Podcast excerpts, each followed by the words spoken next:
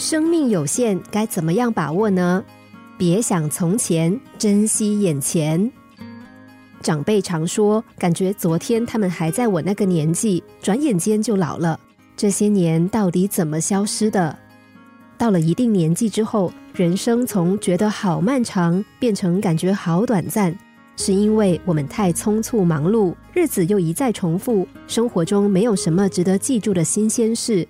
就这样一周周过去，一个月一个月过去，一眨眼又是一年，接着五年、十年，也是不知不觉的这样飞过去的。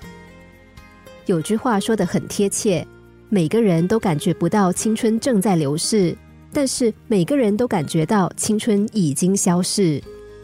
岁月不饶人，行动要趁早，不要把生活变成例行公事，做一点新鲜的事。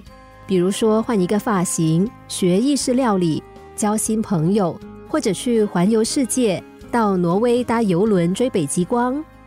当然，有朋友可能会说，那个行程贵的要死，那又怎么样呢？就算没有去，人最后也一样会死。一位旅游达人说，有一次他到国外去搭船旅游，看到海水透亮清澈，而且风平浪静。征得船长同意之后，他就下船游泳，想要体验一下在辽阔大海中独自游泳的感觉。当他在大海中悠然自得的时候，突然看到一只巨大的绿海龟和他擦身而过。刹那间，他看着海龟，海龟也看着他。这个邂逅经验让他毕生难忘。人生中有些美好的经验，可能永远不会再出现。错过了当下的美好，未来也许不会再有。美好需要我们去察觉的，我们体验不到，多半是因为人生太匆忙了。